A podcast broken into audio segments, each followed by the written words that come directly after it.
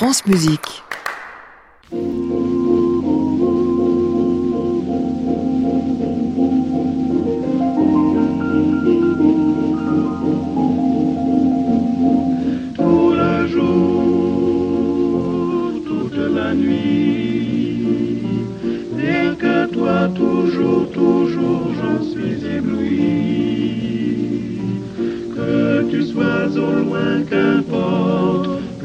Moi tendrement je t'emporte, mon amour, nuit et jour.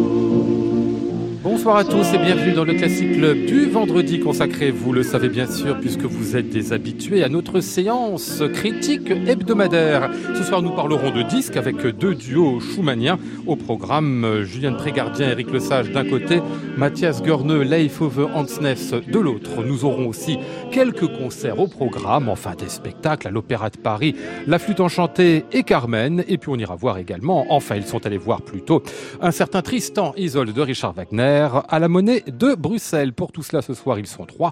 Richard Marté d'Opéra Magazine, Christian Merlin du Figaro et Pierre Flinois euh, de Classica et de l'avant-scène Opéra. Pierre Flinois qui ce soir se drogue, il a mis quelque chose dans sa gorge tout à l'heure. Soit il est malade, soit il se drogue, je ne sais pas encore.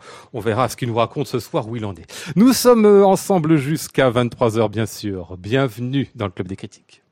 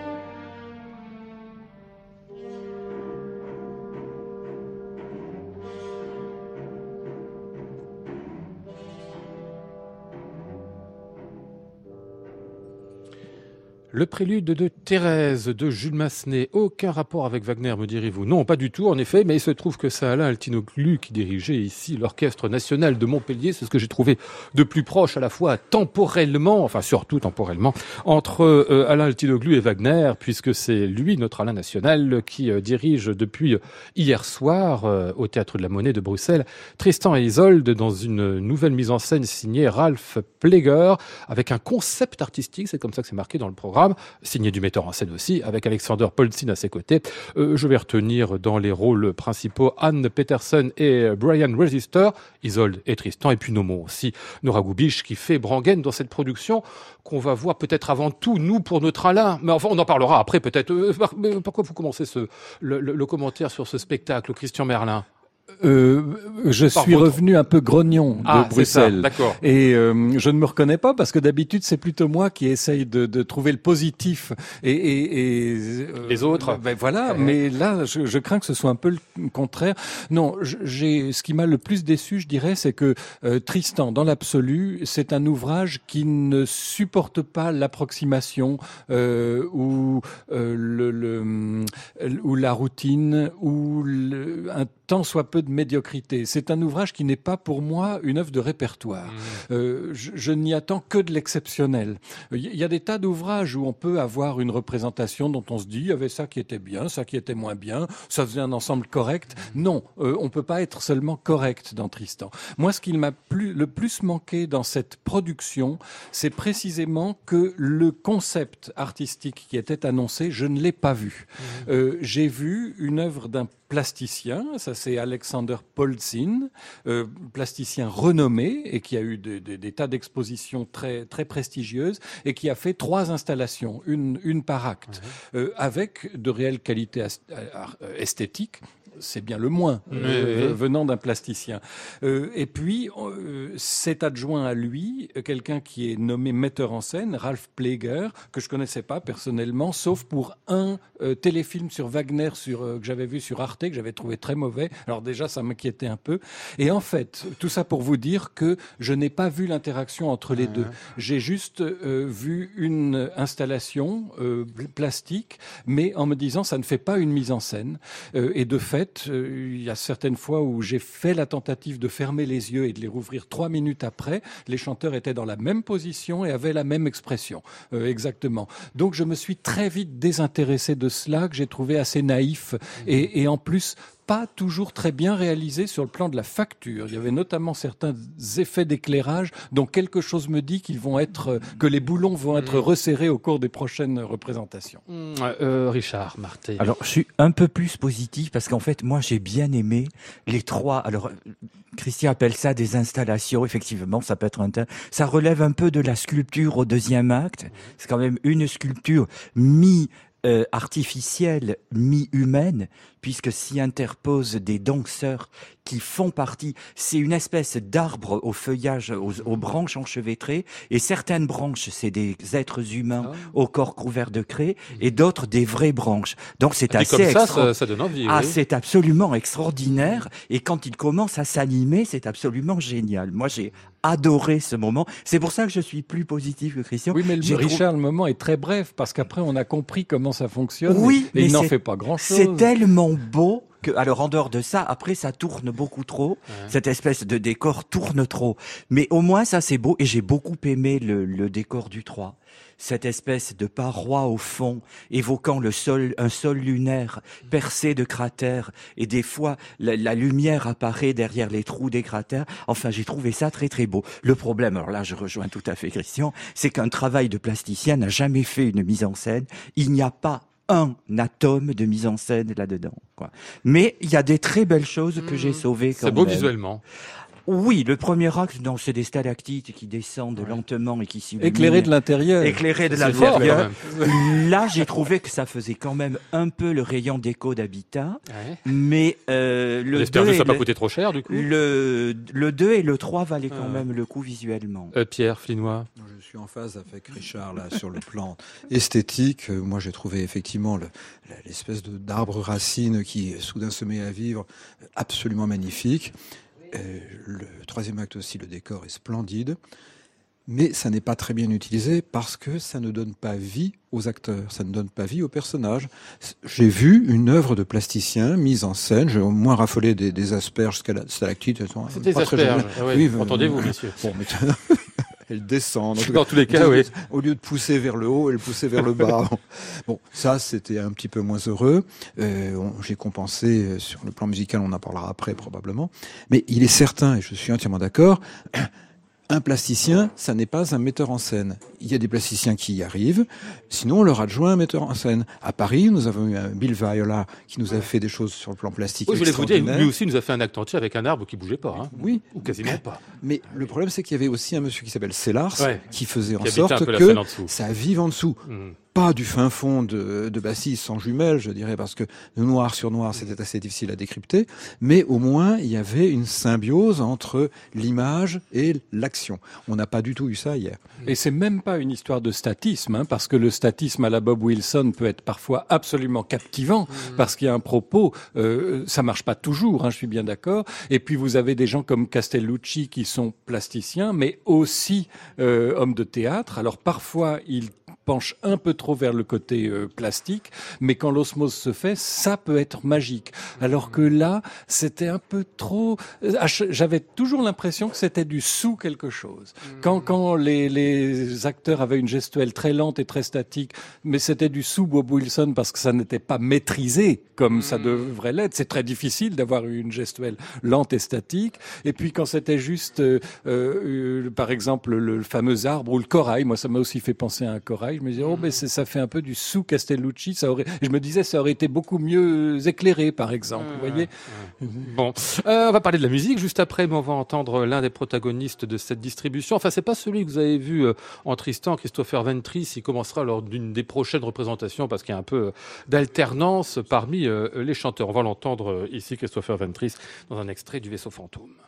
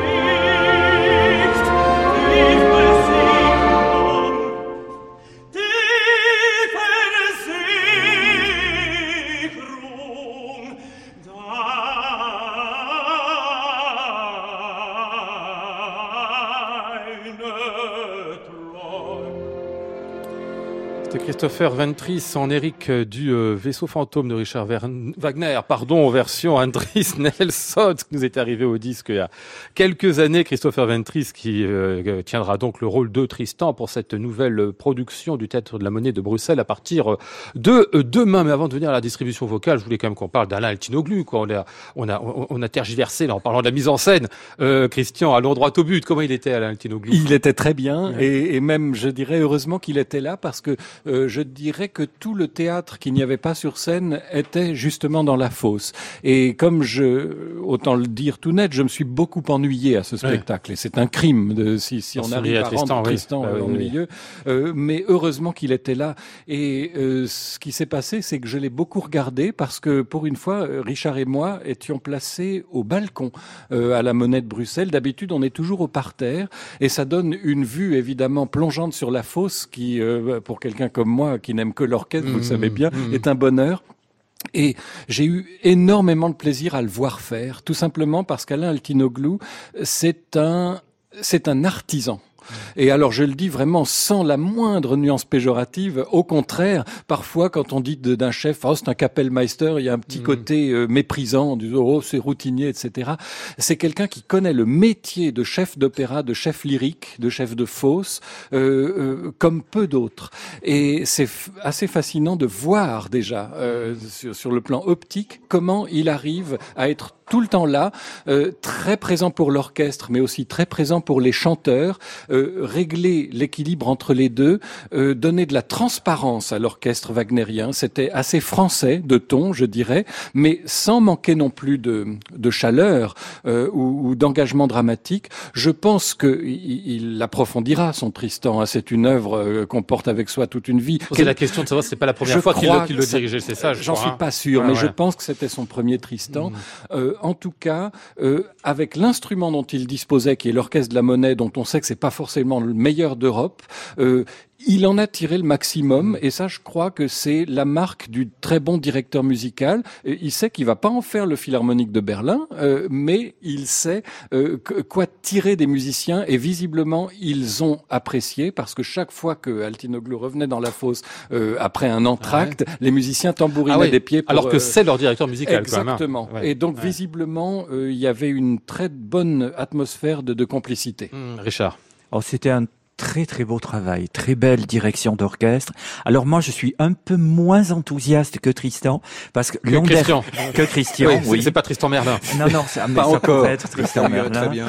Et euh, non, en fait l'an dernier, on en avait parlé dans cette émission, Alain Altinoglu avait dirigé à Bruxelles avec le même orchestre un Lohengrin absolument miraculeux, un des plus beaux que j'ai entendu dans ma vie, du niveau pour moi d'Andris Nelson, de vraiment que j'avais entendu à Bayreuth Vraiment, ce niveau-là, j'ai pas retrouvé tout à fait ça dans Tristan. J'ai trouvé que son Tristan manquait un peu de mystère, et notamment le prélude.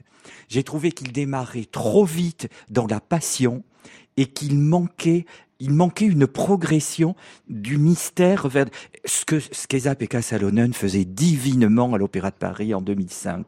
C'est-à-dire cette progression vers la passion. Là, j'ai trouvé qu'il démarrait un peu vite. Mm. Donc, du coup, ça m'a un tout petit peu pas refroidi parce qu'il a fait un si beau travail pour le reste. Et alors c'est vrai que dans les élans de passion, la fin du deuxième acte, le, le, triste, le, duo d'amour était mmh. absolument enivrant. Mmh.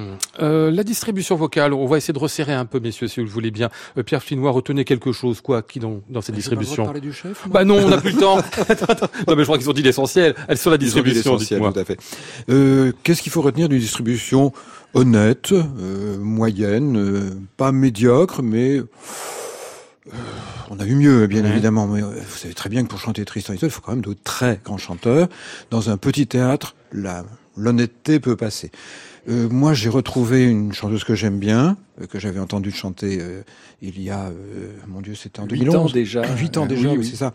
À Lyon, sa première isole, Anne Petersen. c'est bien, c'est plus aussi bien qu'à l'époque, je dois dire. La voix un petit peu perdue de, de son rayonnement. Ça n'est pas non plus une vraie isole, c'est-à-dire mhm. que dans un très grand théâtre, ça ne passerait pas du tout. La voix est claire, c'est bien mené, mais on aurait dû avoir une grande chanteuse allemande, Petra Lang, qui était prévue initialement, mais Petra Lang, une fois sur deux, c'est épouvantable, et l'autre fois, c'est très très bien. Là, c'est une chanteuse que j'appellerais égale. Au moins, on sait ce qu'on va avoir, on va pas être surpris, on va pas être déçu. Euh, et la distribution est un petit peu à ce, ce niveau-là. C'est-à-dire pas enthousiasmant non plus. Pas enthousiasmant. ouais, Christian, petite chose sur la distribution? Oh, bah, euh, on n'a rien dit du Tristan, euh, ce, ce, ce chanteur qui s'appelle Brian Register, que je ne connaissais pas, Et, et, bon, après une carrière, il faut la voir sur le, le, le développement, mais j'ai pas l'impression qu'on tienne le, le, le Tristan du siècle. Euh, je l'ai trouvé un peu faiblard et, et hum, très prudent et constamment, euh, presque constamment sur des œufs. Et ça, c'est très embêtant. On a envie d'un Tristan qu'il euh, bah, Faut engager, quoi, Mais oui, aller. mais oui. Donc Mhm. de ce point de vue-là, et comme en plus il n'avait pas la possibilité d'incarner son personnage, pardon d'y revenir, mais à cause de l'absence de mise en scène, euh, de ce point de vue-là, on est vraiment resté sur notre fin, je crois. J'ai oublié de citer tout à l'heure, euh, Richard, euh, Franz Josef Zelig qui faisait le, le roi Marc. Bah, ça reste un des, pour moi, un des deux meilleurs rois Marc au monde, avec René Pape, qui a des qualités assez différentes. Pour moi, c'est les deux meilleurs au monde. Il y en a d'autres qui sont très bien. Il reste l'un des meilleurs au monde. Je crois que ça fait la septième fois que je le vois en roi Marc. Il est extraordinaire. Ce qui était passionnant, c'est qu'il a fait d'une manière complètement différente de ce qu'il faisait à l'Opéra de Paris dans la production de Peter Sellars et Bill Viola. Complètement. Il était beaucoup plus démonstratif hier. Il, il avait le ton de la confidence à Paris, là en accord manifestement avec, avec Alain Altinoglu. Il y avait beaucoup plus de théâtralisation du monologue du roi Marc. Ça m'a pas déplu, c'était différent de ce dont on avait l'habitude. Et chapeau à un artiste qui est capable de s'adapter à ce point à une conception différente. Moi, je trouve qu'il ne s'est pas adapté à la conception. Bien sûr, il était un peu paralysé, bougeait pas, etc. Mais au moins, il a tout donné au niveau de- de- du chant et de l'incarnation euh, du personnage, en accord avec le chef. Je suis entièrement d'accord, parce que c'est pas le metteur en scène qui lui aurait permis d'exister. Et c'est le vrai problème, c'est que les autres, s'il y avait eu une vraie direction d'acteur, auraient peut-être un peu mieux existé. Ce serait un peu plus sorti les tripes. Et c'était pas le cas. Bon, spectacle pas enthousiasmant, vous l'aurez compris, mais qu'on peut voir pour Alain Altinoglou, c'est au Théâtre de Il la Monnaie de Bruxelles. Il faut le voir pour lui, euh, disent-ils. Ce nouveau Tristan euh, et Isolde euh, est donc visible jusqu'au 19 mai. Classic Club, Lionel Esparza, France Musique. Allez, on va aller à l'Opéra de Paris. On recevait il y a deux jours Julien Bert, hier soir euh, Florian Sampé. Ils sont euh, de la flûte enchantée. Et bien voici euh, Julien Bert. Partout des cris de joie et des éclats de rire. Ah, mon cœur attristé souffre encore plus que je ne saurais dire de ces élans d'ivresse et de gaieté.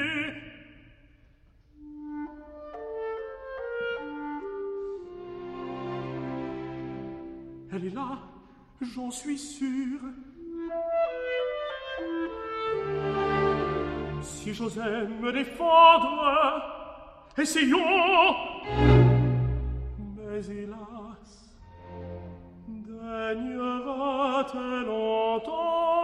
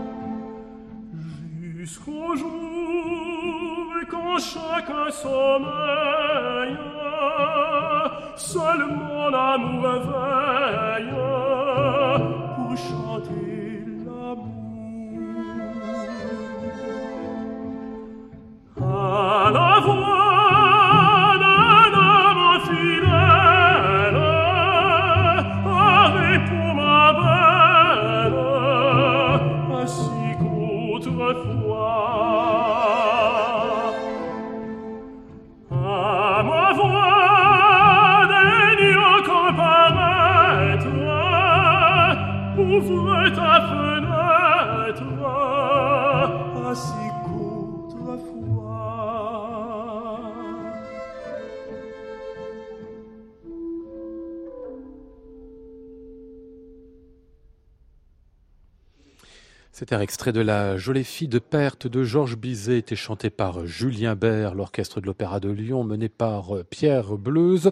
Extrait de ce disque Confident, dont on a reparlé il y a deux jours avec Julien Bert, qui était là euh, pour cette émission. Eh bien, il est aussi dans la distribution de cette flûte enchantée à l'Opéra Bastille, avec euh, distribution toute française. Mathias Vidal, Chloé Brio, euh, Florian Sampé, Vanina Santoni, Jody DeVos. Enfin, je dis toute française. Non, il y a d'autres nationalités, mais c'est très francophone. Voilà ce qu'on va dire. Et puis donc, Julien Bert euh, en Tamino, qui nous parlait de cela euh, il y a deux jours. Euh, Florian Sampé nous en a causé aussi. Robert Carsen, c'est pour la mise en scène qu'on avait déjà vu plusieurs fois à l'Opéra de Paris depuis euh, 2003. Et puis ce chef que je ne connaissais pas, Henrik Nanachi, qui dirigeait tout cela. J'ai l'impression que vous avez bien aimé le spectacle en plus, vous aussi, Richard. Alors, j'ai beaucoup aimé l'exécution musicale. Le spectacle, j'y reviendrai pas. Je n'aime pas cette mise en scène. Ah oui, Ça fait quoi? Ça fait quatre ans qu'on la voit à l'Opéra de Paris, 2014, 2015, oui c'est ça. ouais. 2015. Euh, 2013, je crois. 13. Voilà, c'est ça. Bon, j'aime pas ce spectacle. Cette espèce de cérémonie funèbre me casse les pieds. Bon, voilà, c'est tout. C'est trop noir, c'est ça? Non, c'est pas trop noir, c'est funèbre. Je vois pas pourquoi la flûte enchantée devrait être Ouais. funèbre. Les dames de la nuit avec leurs voilettes, enfin. quoi. Voilà, moi ça m'int- ça m'intéresse absolument pas. Bon, ça s'est évacué. Mais voilà, euh, le chef est anodin. Correct, Ah mais anodin. Ah bon? Mais alors la distribution, qui est à 80% française, là d'abord, je voudrais, euh, j'ai assez dit de mal de manière régulière de certaines distributions de l'Opéra de Paris, notamment quand on engageait des chanteurs étrangers alors qu'il y avait largement aussi bien parmi les Français. Là, on a fait 80% de Français pour la flûte enchantée, tous remarquablement choisis, qui sont dans des rôles qui leur vont comme un gant. Et j'ai passé une soirée assez de rêve pour ce qui est le chant. Donc Julien Bert est magnifique en Tamino. Moi, je trouve que c'est le compositeur qui le fait le mieux, Julien Bert. J'avais trouvé son Don Ottavio au Théâtre des Champs-Élysées les deux fois magnifique. Tamino est encore mieux qu'Ottavio. C'est un Tamino vraiment de rêve. Florian Sapé est époustouflant en Papageno, sans en faire trop, comme il a tendance à en faire en Figaro, où sa faconde Ouais. a tendance à prendre le dessus sur la qualité du chant. Là, non, il a été hyper La voix est splendide, c'était le rêve. Vanina Santoni. J'avais trouvé Traviata magnifique. La Pamina, c'est un miracle de beauté vocale, de poésie. J'étais transporté. Mathias Vidal, vous le sortez du nain de Zemlinski. Vous le voyez dans les Boréades de Rameau. Bon, j'y étais pas, mais apparemment, c'était génial. Je l'ai vu dans Saint-Marc de Gounod à. Leipzig, qui est encore autre chose. Vous arrivez à le voir en monostatos. C'est un monostatos exceptionnel, vraiment. Il y en a peu comme ça dans le monde. Et donc, c'est vraiment, euh, et Nicolas Testé, avec les mêmes limites que dans Marcel du Huguenot en début de saison. C'est-à-dire, il n'a pas l'extrême grave. Pour une- Zarastro, c'est un peu embêtant. bah, c'est pas pour Marcel aussi, Ouais. c'était embêtant. C'est pas une basse profonde et ça en sera jamais une. Mais pour une basse chantante, ce qu'il fait en Zarastro est superbe. Donc du coup, moi j'ai passé une très très très très et Chloé Brio, Ouais. formidable en Papagena aussi. Vraiment chapeau. Moi je dis à tout le monde, il y a des représentations, il y en a encore Jusqu'au 10, 15 12, juin, ah oui, jusqu'au ok, il y en a 15 juin. 14. ouais, ouais, ouais. Allez-y, il y a des places Mhm. et vraiment on le regrette pas. Et il y a des places en plus. Oui, il y a des places. Ah bah, faut y Il y a des soirées où il y en a pas, mais il y en a. Ouais. J'ai regardé avant de venir, hein, Lionel, pour pas Ouais, raconter ouais. de bêtises. Il y a des places, ça vaut vraiment le coup, mais vraiment. hein. Et, euh, Pierre Finot, il exagère, là, Richard. non, Pas du tout. Son enthousiasme, Sur, non. sur le plan. Son de- enthousiasme quasiment juvénile. Non, non, c'est bon. Moi, je vais modérer un tout petit peu la chose parce que ça se passe à l'Opéra Bastille. Et nous étions divinement placés l'un à côté de l'autre, en plus, au huitième rang.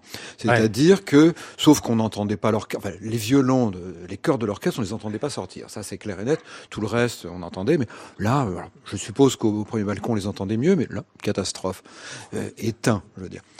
Le chant, à notre distance, Ah oui. avec la grande fosse, certes un peu recouverte, parce qu'il y a un petit passage pour pouvoir passer devant et faire quelques numéros qui ne seront pas vraiment très bien utilisés par Carsen. C'est sinistre, je suis entièrement Pour d'accord. la mise en scène. Ah. Tout à fait.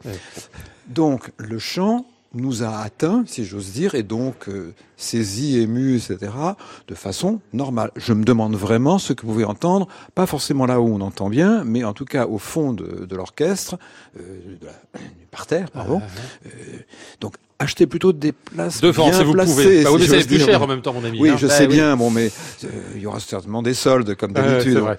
Après, euh, j'ai toute la soirée, je me suis dit, ce serait un spectacle. Je parle pas de mise en scène musicale extraordinaire à l'Opéra Comique dans une petite salle, dans une salle de Ouais. 1500 personnes.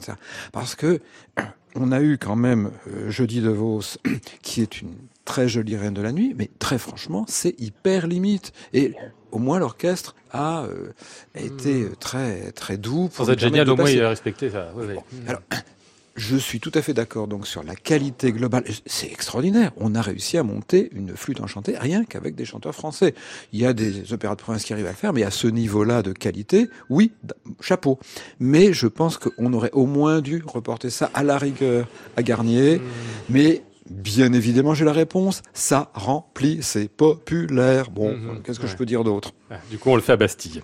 C'est donc la flûte enchantée à voir, vous l'aurez compris, jusqu'au 15 juin. Il reste des places, donc allez-y pour la mise en scène de Robert Carsen éventuellement, si vous avez envie, mais vous l'aurez compris, pour euh, la distribution euh, vocale quasi intégralement française.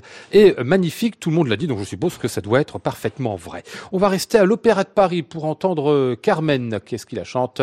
Anita Rachvelishvili.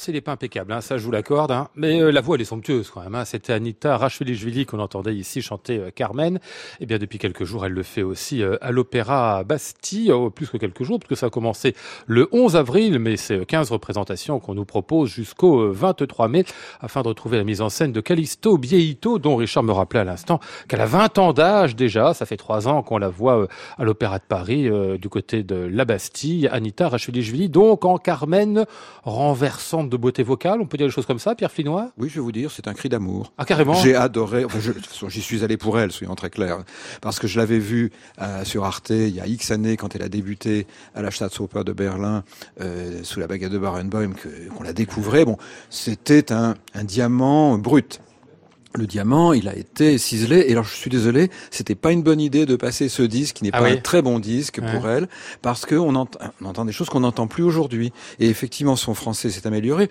mais même avec ses petits accents, je m'en fous. Parce que c'est une dame qui vous chante, Carmen, qui vous la hurle pas, parce qu'elle a l'ambitus nécessaire, parce qu'elle a quand même compris le sens du phrasé, etc. Donc c'est une leçon de chant d'un bout à l'autre. Et ça compense une certaine lourdeur de la dame, qui n'est pas une, d'une finesse absolue, qui arrive quand même à monter sur les Mercedes de la mise en scène, ah etc. mais c'est pas une lionne, si vous voulez. Ou c'est une lionne façon Crespin, qui avait aussi du volume, si vous voulez. Et ces lionnes-là, moi je les aime bien quand même, parce que ça, ça vous parle. Et, et on parle toujours de, de l'image à donner aujourd'hui en vidéo, etc. On s'en fout, encore une fois, parce qu'une Carmen comme ça, c'est exceptionnel. Bon, après, je vais espérer avoir la rencontre avec Alania que j'avais vue à la première de la, de la série il y a, il y a trois ans, euh, ben, qui, euh, dès le deuxième acte, commençait à avoir des problèmes et a fini, mais vraiment dans, dans un état extraordinairement de, euh, comment dire, tenu de volonté, etc., mais un état vocal défait. Bon, là, il a carrément euh, abandonné dès la première. Il n'a fait aucune des représentations de la série. Bon, tant pis. il a été remplacé par Jean-François Borras, très, très euh, plus que correctement, je veux dire, parce qu'il y a un certain style assumé aussi. Il n'a pas le rentre dedans. Il n'a pas encore, je dirais, le. Parce qu'il est jeune encore. Ah oui, il est jeune. Non, ça va venir. Ça. Mais c'était raffiné. Ça allait très bien en opposition avec le personnage de, de Rachel Ishvili. Donc en ce sens, une très, très bonne soirée complétée par Nicole Carr, qui n'est pas une chanteuse à foyer, mais qui est une chanteuse très honnête. Elle a fait une très très belle Michaela. Talia Vini, qu'on avait déjà entendu, euh, a fait aussi son, son toréador. Bon, c'était bien dirigé. Euh, c'est un spectacle qui fonctionne et on comprend que ce soit encore une fois populaire, comme je disais tout à l'heure. Mais très franchement, Anita, je t'aime. Je t'aime. compris. Euh, c'est donc Carmen de Georges Bizet à voir à l'Opéra Bastille jusqu'au 23 mai avec euh, Jean-François Borra, Sandro José et Anita Rachfelishvili en Carmen, chanteuse à foyer. Ça faudra comme expliquer. Je viens de comprendre. C'est quoi chanteuse à foyer C'est ce qui brûle. C'est ah, pas, foyer, c'est ça. Être bien tranquille chez soi. C'est ah elle s'arrête avant le, 23 mai, Lionel. Hein, d'accord. Qui c'est Anita Rachfelishvili Ah, vous avez raison. Elle s'arrête le 8 mai. Elle s'arrête le 8 mai. Et après c'est Xenia Dudnikova. Donc on a surveillé en effet les distributions. Très bien. Bon, Carmen à voir quand même à l'Opéra de Paris. Classic Club, Lionel Esparza, France Musique. Christian, puisque vous tentiez de prendre la parole, vous allez la garder. On va passer à une série de disques, enfin deux disques qu'on a choisis. Ils nous arrivent juste en même temps, ça tombe bien, consacrés à des leaders de Robert Schumann. Le premier, on en a euh, causé dans cette émission a deux semaines, euh, avec le pianiste Leif Over Antness, c'est parce que c'est bien de lui dont il s'agit. Et euh, en face, Matthias Görne, ils ont enregistré les, ensemble les Gedichte de Justinus Kerner, qu'on dit Kerner Leader aussi parfois, et puis le Leader Kreis Opus 24, pas les cycles les plus plus pratiqué, mais enfin, ils inventent quelque chose là-dedans assez phénoménal quand même, ou c'est moi qui me suis laissé emporter? Ah non, c'est très très beau. Et c'est un Mathias Görne qui me réconcilie avec Mathias Görne parce que, bon, je n'avais pas vraiment besoin parce que c'est un artiste que j'adore et que j'adule, mais euh, qui, on a été plusieurs à le dire à ce micro euh, ces derniers temps, euh, a pu nous inquiéter un peu par une tendance qu'il a à charger de plus en plus euh, l'incarnation vocale euh, et à vouloir rechercher une sorte de voix assombrie, mhm. euh, comme si c'était artificiellement, comme si, à certains moments, s'il se prenait pour une basse même. Il a même essayé Zarastro l'été dernier à Salzbourg. C'était un désastre ah absolu. Et bon, je pense qu'il est si intelligent qu'il s'en sera rendu compte. Et aussi à charger même l'interprétation, à vouloir tout grossir. Et ici, ça n'est pas le cas. Et je, je suis suis sûr que c'est aussi grâce à Leif Ove Hansnes, qui est un pianiste euh, d'abord d'une noblesse, d'une sobriété toujours absolue, mais aussi d'une subtilité, d'une recherche de, de, la moindre couleur, mmh. euh, qui sont très très différenciées, mais dans la subtilité. Et Mathias Görne le suit sur ce terrain-là. Ce sont deux cycles euh, plutôt sombres. Hein. on est on est dans la tristesse ici. Euh, c'est en plus l'époque où, où, Schumann euh, a, a, se bat pour essayer de vivre son amour avec Clara et il y a papa mmh. qui, ne veut pas. et ça se traduit par des leaders qui disent un, un, état mental et un état psychologique que Görne rend à merveille. Et il y a en particulier des, des moments qui m'ont que j'ai trouvé absolument poignants. C'est dans les Kerner Leaders mmh. lorsqu'il passe en voie de fossé. Il le fait avec tellement d'intelligence. Euh, ça pourrait être euh, un peu ridicule, un peu, un peu risible même. Mmh. Et, et, et là, moi, je trouve que c'est fait absolument magnifiquement. Donc, c'est un disque assez euh, étreignant. Mmh. Pierre et Richard vous répondent dans un instant. Peut-être qu'ils vont aller dans votre sens d'ailleurs. Mais on va écouter auparavant Mathias Görn et Leif Ness dans un extrait du Liederkreis. Et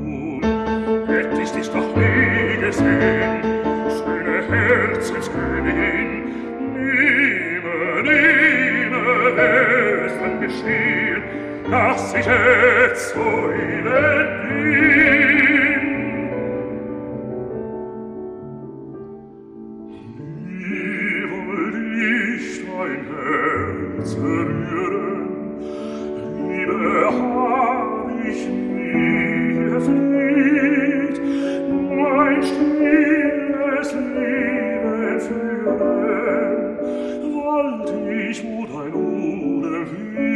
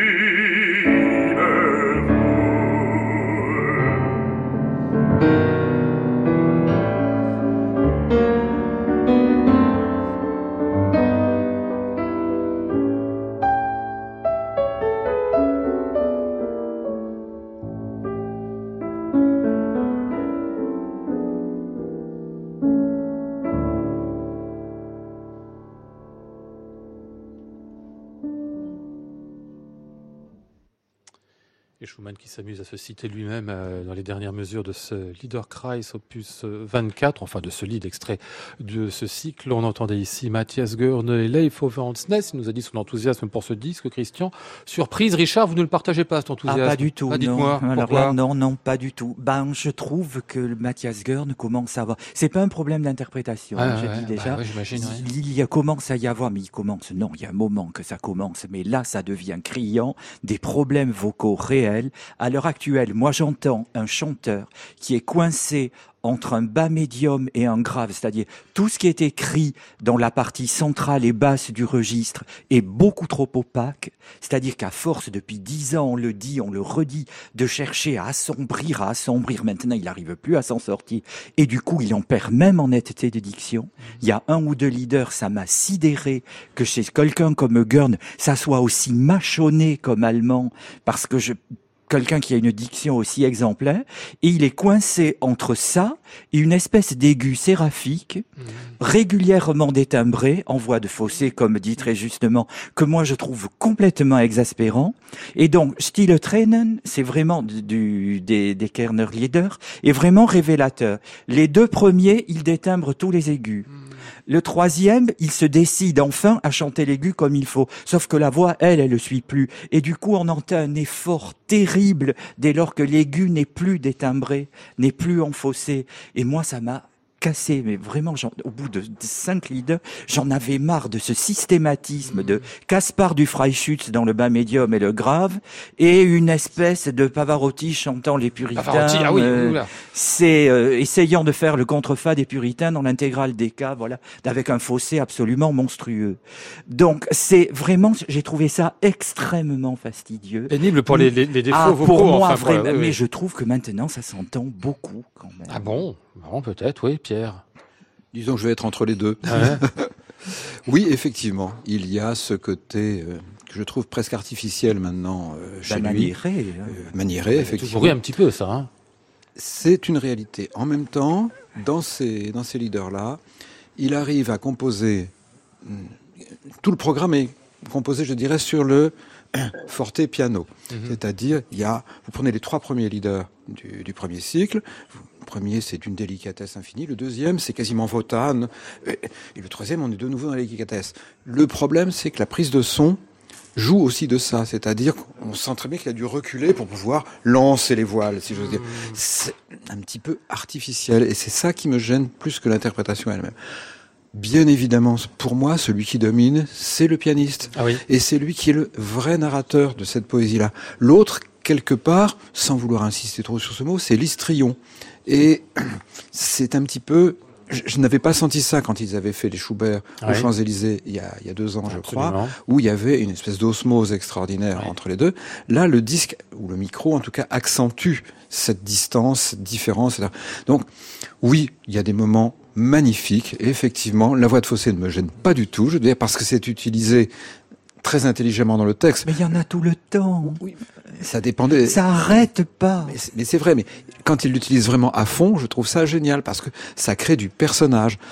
Après, bon, bah, Gurn se fourvoie effectivement dans l'ombre profonde depuis longtemps, façon Kaufman, si Ouais, j'ose dire. ouais. Et puis, il se fourvoie maintenant à vouloir croire, ce qu'on disait tout à l'heure, que Sarastro, c'est pour lui. Et c'est pas du tout, du tout pour lui. Qu'il a Euh, voulu, qu'il a voulu essayer. hein. Enfin, je, je, je Oui. me rappelle qu'il nous a appris récemment qu'il s'arrêtait dans, je crois qu'il a décidé d'arrêter dans 4 ans ou 5 ans. Hein. Comme quoi il doit être lucide aussi sur le fait que Bien sa sûr, des, mais il a est son, limites, il est son premier critique. Ouais.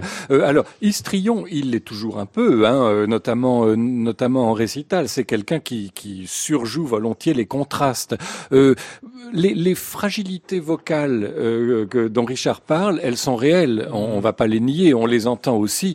Euh, mais je trouve que dans ce répertoire-là, c'est beaucoup moins choquant. Je vois bien, évidemment, Richard euh, réagit en amoureux du beau chant. Ah c'est oui, oui, normal. Mais ici, je trouve que précisément ces fêlures vocales sont vraiment mises au service de l'interprétation. C'est pour ça qu'elles ne m'ont pas autant dérangé que, C'est de la musique Richard. un, peu malade. Hein. Enfin, oui, sens- exactement. Et puis, je réagis peut-être aussi en amoureux de ce que fut Mathias Gurneux, qui Aussi. avait enregistré ses leaders, les mêmes, il y a 20 ans, Et Ouais. c'était quand même autre chose. Oui, mais il y a son disque avec Ashkenazi, par exemple, le piano était tellement moins intéressant et, et son interprétation, la voix était plus belle, mais, Mais l'interprétation n'allait pas aussi loin. Mais quand tu réécoutes la voix, Christian, hmm, on peut pas être et avoir été, ça on le sait. Ouais, mais il y a peut-être de- d'autres qualités qu'on acquiert avec la maturité. voilà. Nous dites pas ça, Richard.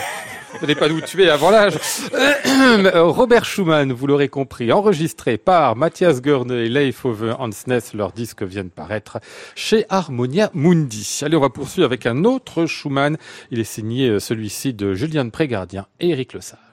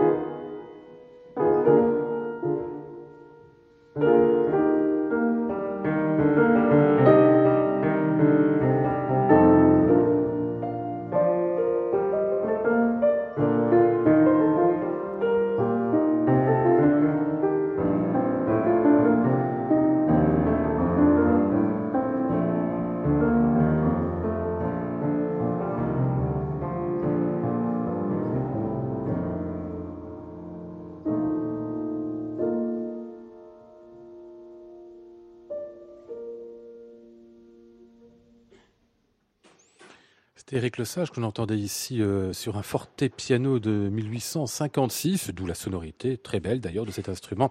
Et à ses côtés, Julien de Prégardien pour ce disque consacré à Schumann, essentiellement les Dichter Liebe qui sont au centre, mais plein d'autres choses, dont ce qu'on vient d'entendre ici, euh, c'est Gesänge opus 142 qu'on a là par euh, extrait. La présence aussi d'une autre voix, celle de Sandrine Pio euh, sur ce disque schumannien fort bien construit et assez beau quand même, Richard. Ah, moi, j'ai beaucoup aimé. Alors d'abord, j'adore le programme. Ouais. Je trouve l'idée, au lieu de trouver toujours un complément qui est très très convenu pour Dichter Libre, puisqu'évidemment Dichter Libre Ah ne peut pas occuper un CD, euh, là c'est très bien fait, avec des pièces pour piano de Schumann, de Clara Schumann, des pièces chantées de Clara Schumann, des- de, de Schumann. J'ai trouvé ça remarquablement fait. C'est très bien organisé. En plus, c'est pas du tout ouais. puzzle. Tout ça a été très bien conçu. Ben, moi, je vais commencer par vous parler des autres, en fait, et pas de, Ouais. ça va vous paraître bizarre, mais j'ai été ébloui par Sandrine Pio, que j'ai trouvé d'une juvénilité extraordinaire dans la voix, avec une transparence, tout ce que j'aime dans ce répertoire. J'ai trouvé trouvé Éric Lesage éblouissant, vraiment. Superbe accompagnement pianistique, toutes les pièces qu'il joue seul. En plus, il tire jamais la couverture à lui. Il y a un vrai dialogue, il y a un vrai accompagnement. Après, reste le, celui qui est sur la couverture du disque, qui est Julien Trégardien. Alors là, c'est un autre débat. Euh, je, j'ai un peu de problème de- Ah oui de- avec sa voix. Ah, C'est-à-dire, on dirait une voix de haute côte à la, de haute côte à la française. On a l'impression qu'il va chanter un opéra de Rameau. Ouais. Ah bah il vient, de, il vient un peu de là. Hein. Enfin, Il vient plus qu'un peu de là. du baroque. Voilà, ouais. il, il- il semble, je crois qu'il vient, me semble-t-il. C'est pas quelqu'un dont j'ai beaucoup suivi la carrière, qu'il vient beaucoup de là, et ça s'entend quand même pas mal. Mm. Du coup, ce manque de souplesse à certains moments dans l'émission, cette façon un peu abrupte, puis cette voix placée constamment très haut aussi, Mm. m'a un peu fatigué. Je vous avouerai que j'ai résisté à la tentation d'aller réécouter Fritz Wunderlich, mais c'est ce genre Ouais, de c'est pas le même genre. Oui, oui, non, oui. c'est ça. C'est- Mais je- toute proportion gardée, vous voyez ce que je veux dire. Cette couleur de voix, cette manière de chanter, c'est pas forcément ce que j'aime dans Mm. Schumann. Mais c'est extrêmement bien fait et surtout c'est un disque passionnant. Ah ouais. Euh, Christian. Oui, parce que ça apporte une vision euh, réellement. C'est, on sent que c'est un disque qui a été très pensé et très vécu. Et on se souvient, euh, ça c'est pour aller dans le sens de Richard, que c'est un grand évangéliste euh, des passions de Bach. Et, et il le fait un peu comme ça. Et je dirais que c'est autant un diseur qu'un chanteur.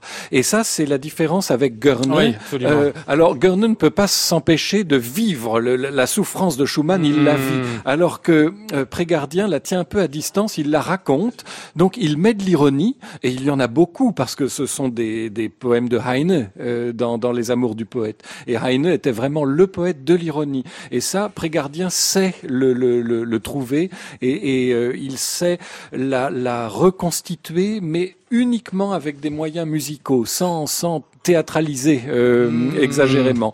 Alors euh, c'est vrai que ça peut paraître parfois même un tout petit peu froid. Euh, Ouais. la voix est blanche parfois, euh, à la limite du, du, du, du, du non vibrato.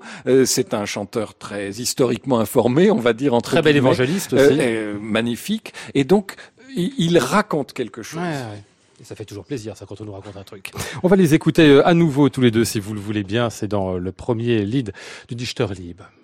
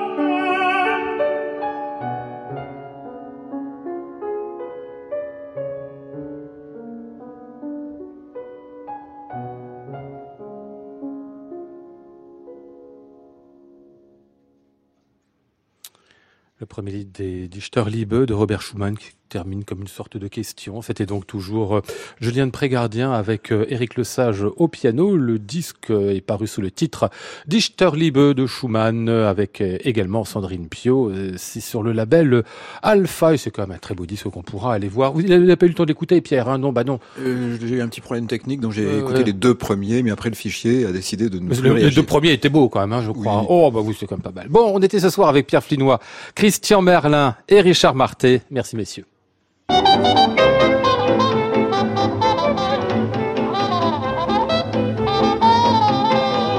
Il y avait également Maud Nourri, Julien Anque, Antoine Courtin, Christophe Goudin, Thomas Robin et Élise Lem. Voici le ciel peuplée de ces moutons blancs. Voici la mer, troublée, spectacle troublant. Je vous souhaite à tous une très bonne nuit, un très bon week-end et je vous retrouve dès lundi pour une nouvelle semaine de Classic Club en direct depuis l'hôtel Bedford. J'entends la ville qui me dit bonsoir et moi sur le quai de la gare, je dis de mon mieux des mots d'adieu.